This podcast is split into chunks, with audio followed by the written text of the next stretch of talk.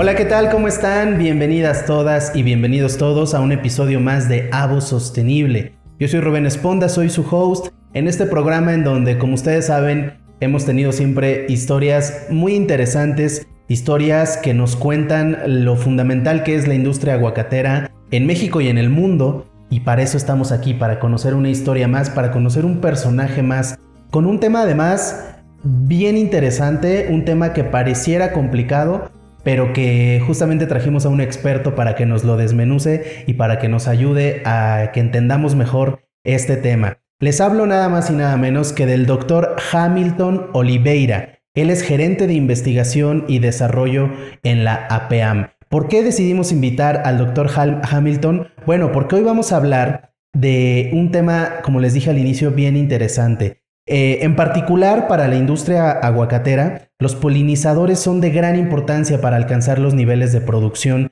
que se requiere para la demanda de este producto en México, en Estados Unidos y prácticamente en todo el mundo. Entonces, eh, bueno, pues son, son especies fundamentales para brindar la seguridad alimentaria y así poder equilibrar nuestros ecosistemas, por lo que investigar sobre ellos y generar políticas y acciones enfocadas en su conservación y cuidado a través de una producción sostenible son la mejor eh, combinación, la mejor fórmula para el bienestar de todas y todos. Por eso es que el doctor Hamilton Oliveira está aquí con nosotros. Como les dije, es gerente de investigación y desarrollo en la APAM. Hamilton, ¿cómo estás? Gracias por aceptar esta invitación. Hola Rubén, estoy muy bien, gracias. Aquí oye, oye, estaba, estaba viendo tus credenciales y Eres toda una eminencia en este tema. Si me permites, quiero platicarle a la gente quién eres, un poquito de lo que tenemos aquí, porque de verdad es bien amplia y bien interesante tu trayectoria. Pues, gracias. Miren, les, platico. Hamilton Oliveira, como les dije, es gerente de investigación y desarrollo en la APAM. Él es de origen brasileño y es doctor en entomología. La industria aguacatera se ha visto beneficiada gracias a su trabajo y a su liderazgo en el Departamento de Investigación de la APAM, en específico con su labor enfocada hacia las especies de polinizadores, por lo que él ha generado estudios, ha obtenido hallazgos importantes, relevantes y también ha trazado estrategias, así como acciones encaminadas a una producción sostenible del aguacate y con cuidado, por supuesto, del ecosistema. Además, Hamilton se graduó en agronomía en la Universidad Federal de Vicosa, en el estado de Minas Gerais, en Brasil, entre su trayectoria destaca la especialización en el manejo integrado de plagas en cultivos tropicales. Cuenta con un máster en el estudio de las interacciones tróficas en la ocurrencia de plagas en el cultivo del aguacate por la Universidad Federal de Vicosa también y su doctorado en el manejo integrado de plagas de cultivo invernadero por la misma institución, además en conjunto con la Universidad de Ámsterdam, allá en los Países Bajos. Posteriormente, realizó un postdoctorado de formulación y determinación de dosis letales de bioplaguicidas para el manejo de plagas en cultivos anuales y perennes en Brasil. Y por si fuera poco, Hamilton también cuenta con 38 artículos publicados en revistas especializadas, así como ha participado en la publicación de 7 libros y en más de 170 conferencias, presentaciones, eventos científicos. Ahí nada más para que vean qué calidad de invitado tenemos el día de hoy. Hamilton, eres toda una eminencia en este tema. Bueno, muchas gracias por tus palabras, pero hay que continuar trabajando. Claro, claro, y todavía falta mucho, ¿no? Eh, Exactamente. Eh, fíjate que, que, seguramente lo sabes, tú lo, lo, debes saber muy bien, como parte de los objetivos de desarrollo sostenible de la agenda de este año del 2023 en la Organización de las Naciones Unidas, bueno, destacan el, hambre cero, o sea, el, punto 2, el hambre cero y el 15, que es la vida de ecosistemas terrestres. Y para alcanzarlos, bueno, es fundamental contar con los polinizadores, que este es tu tema y, y, sabes bien que estas especies nos ayudan a la producción de nuestros alimentos, a la protección de la biodiversidad, del ecosistema en todo el mundo. Por eso es importante que hablemos de esto y por eso el Departamento de Investigación de la PEAM está muy enfocado en este tema, ¿no? Tiene, tiene el enfoque bien puesto hacia los polinizadores para poder conocer su labor benéfica en la producción de aguacate y generar estrategias específicas, particulares y puntuales para generar mejores condiciones para su proliferación. Entonces me gustaría que, nos platiques justamente de esta, de la polinización, pero digamos el ABC, ¿no? Desde cero, para que la gente que no sabe o no logra entender pueda, después de escuchar esto, entender qué es la polinización, cuántos tipos de polinizadores y, de polinización hay, o, sea, vaya, ¿qué, ¿qué, es así? Desmenúzanos la polinización. Muy bien, Rubén. Y viendo la polinización, nada más es que el transporte del polen. El polen es un granito pequeñito que producen prácticamente todas las plantas. Cuando se ve que la gente tiene alergia al polen, principalmente cuando va llegando la primavera, el verano, que, la, que se siente muchísimo esto es porque es la liberación del polen que ocurre por las plantas, por las, por las floraciones. Entonces lo que pasa, el polen puede ser liberado de diferentes maneras. Una de las formas que se da por el viento, principalmente cuando hay muchas floraciones, entonces se libera mucho polen, entonces la gente siente mucho esto, principalmente en los países subtropicales. Pero la, el transporte del polen efectivo mesmo é realizado principalmente por los insectos, quando eles são atraídos por las plantas, por las flores, por la coloração de las flores, então eles são atraídos por, por estas flores para se alimentar del néctar produzido por estas flores, então automaticamente o pólen se agarra a seu corpo então, como eles vão posando de flor em flor, buscando el néctar, então eles fazem esse transporte do pólen de uma flor a outra e a polinização é como que é parte da reprodução da flor como tal, porque o pólen é a parte da organela masculina da flor. Então, os insectos levam o pólen de flor em flor, terminam fecundando as flores, e isso que dá origem a la producción de los frutos, de los alimentos en general. Ok, a ver, entonces el polen es este elemento que sueltan las flores, las plantas, y los polinizadores eh, son los insectos que transportan este polen de flor en flor, ¿es correcto? Exactamente, por eso que trae este nombre de polinizadores. Exacto.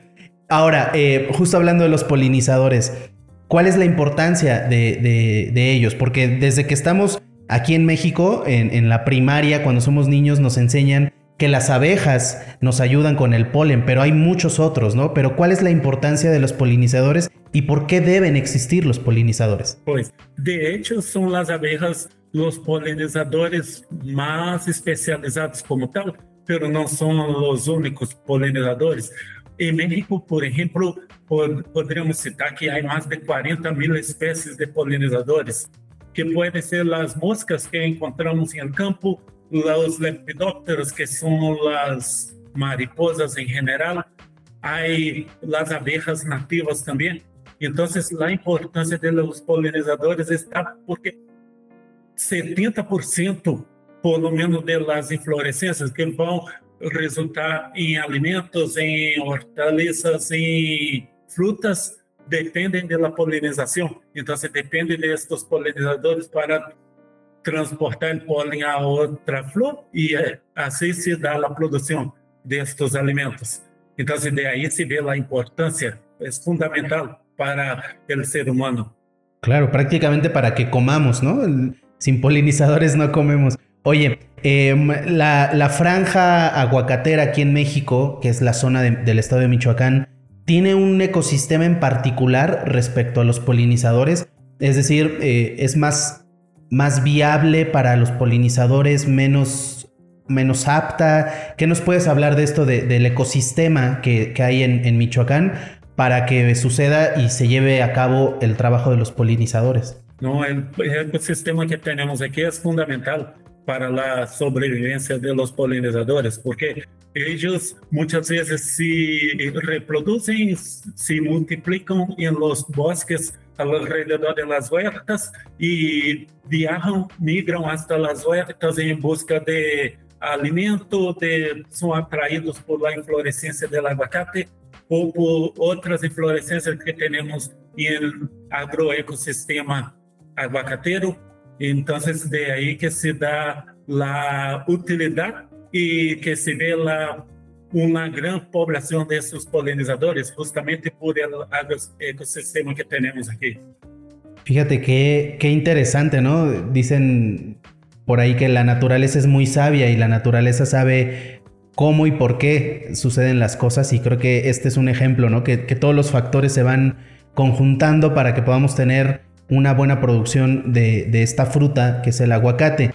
Pero me surge entonces la duda de, ya yéndonos como algo más particular, de cuál es el, principal impacto que tienen estos polinizadores ya en el aguacate, en la industria aguacatera. O sea, si nos pudieras decir cuál es el principal beneficio que, tienen, que tiene el aguacate gracias a ellos.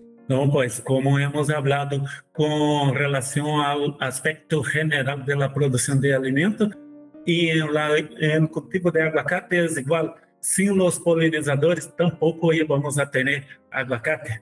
Podríamos resumir de un modo muy sencillo.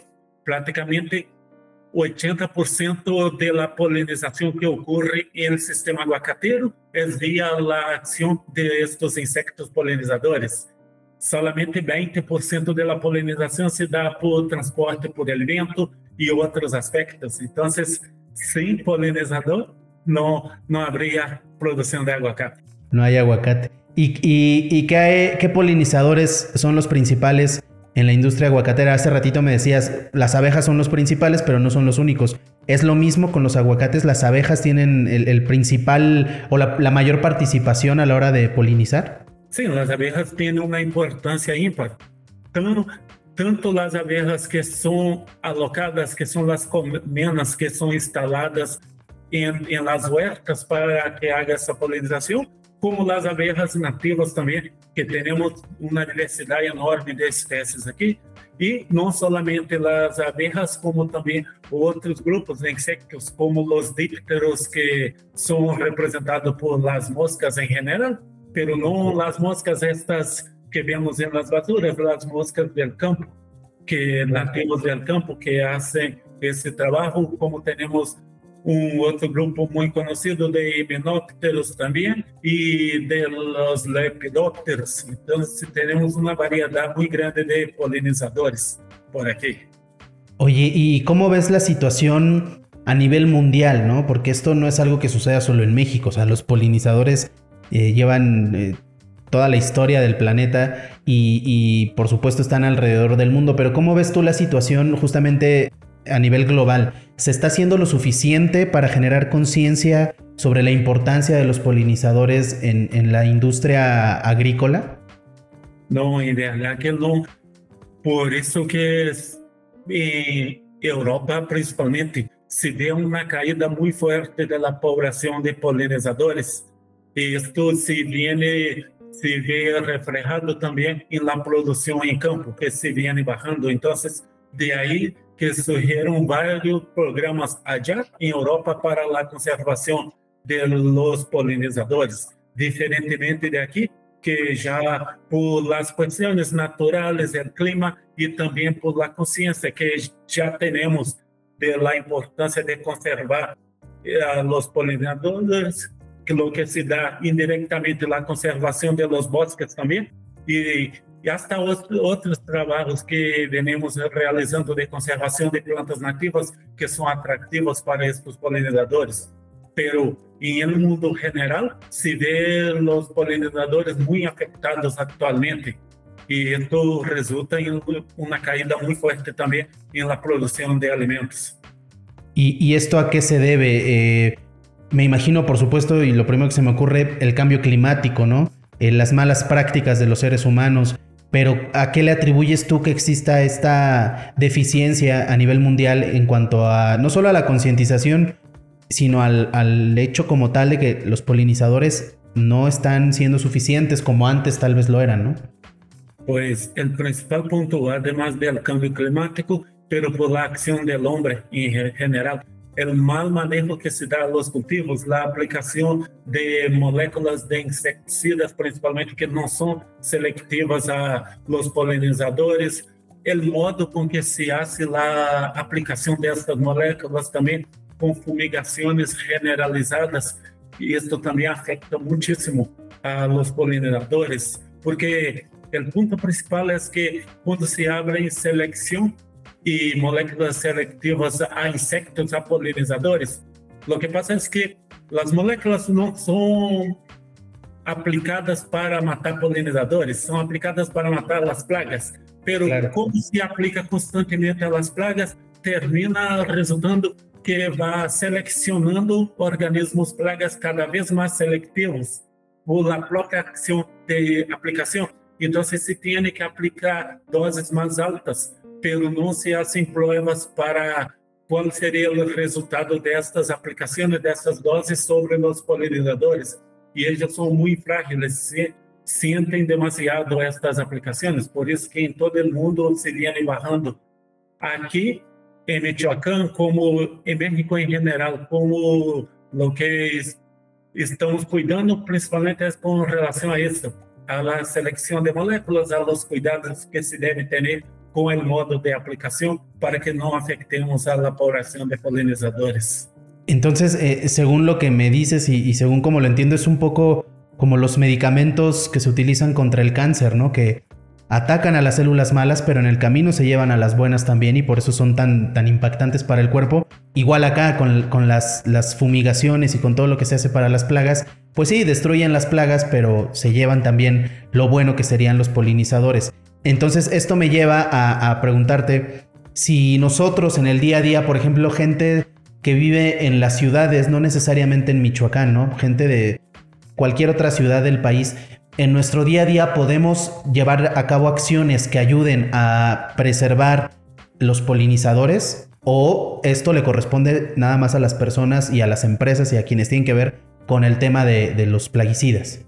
Pues esto, todos podemos colaborar, todos podemos en nuestro día a día, que teniendo con, proporcionando condiciones para que puedan sobrevivir estos polinizadores pelos consumidores, principalmente com a parte de seleção e observância, não de como se produzem os alimentos também, eles enriqueceram produzidos em condições mais amigáveis com o meio ambiente.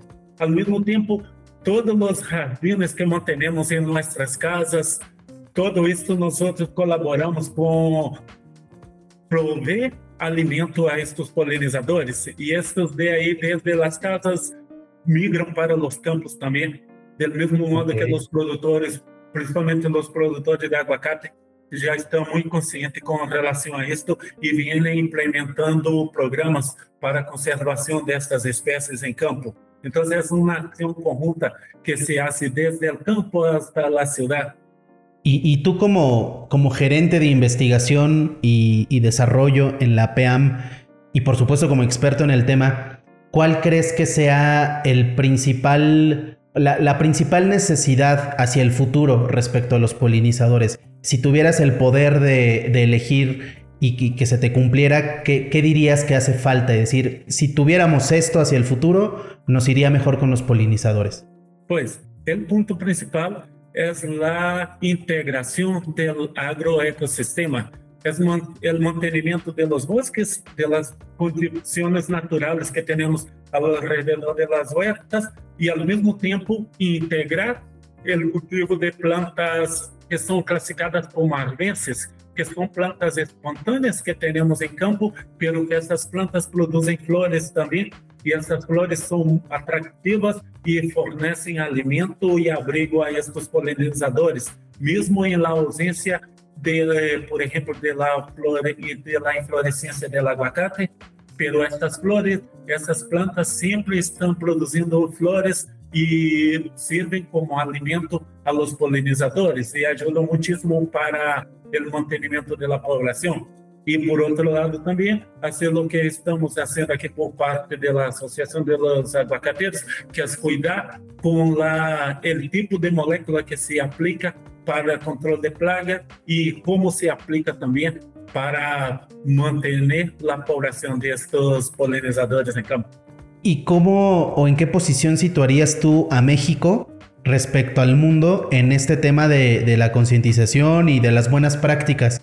para ayudar a los polinizadores. ¿Crees que lo estamos haciendo bien? ¿Nos falta todavía mucho por hacer? Eh, ¿Somos pioneros, somos líderes en este aspecto o vamos detrás de los demás países? No, México se ve una posición muy privilegiada con relación a al manejo de polinización, a concientización también. Hay varios programas como este que tenemos por parte Asociación de los Productores y Empacadores de Aguacate y hay várias universidades e centros de investigação que trabalham também na conservação e multiplicação dos polinizadores. Se vemos a quantidade de espécies que tinha México há 20, 40 anos atrás, e se vemos atualmente, não hemos perdido espécies polinizadoras, como vem ocorrendo em países como de Europa, principalmente.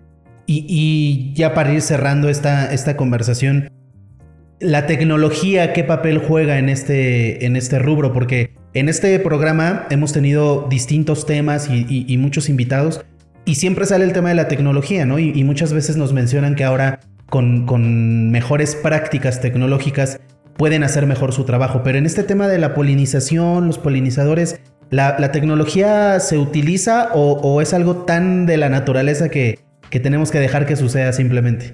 No, la, la tecnología nos puede ayudar mucho, tanto en la metodología que tenemos para medir las dosis que se debe aplicar para controlar determinada praga, uma dose adequada de herbicida, de inseticida, pero também a dose que se deve, modo de aplicação destes inseticidas também.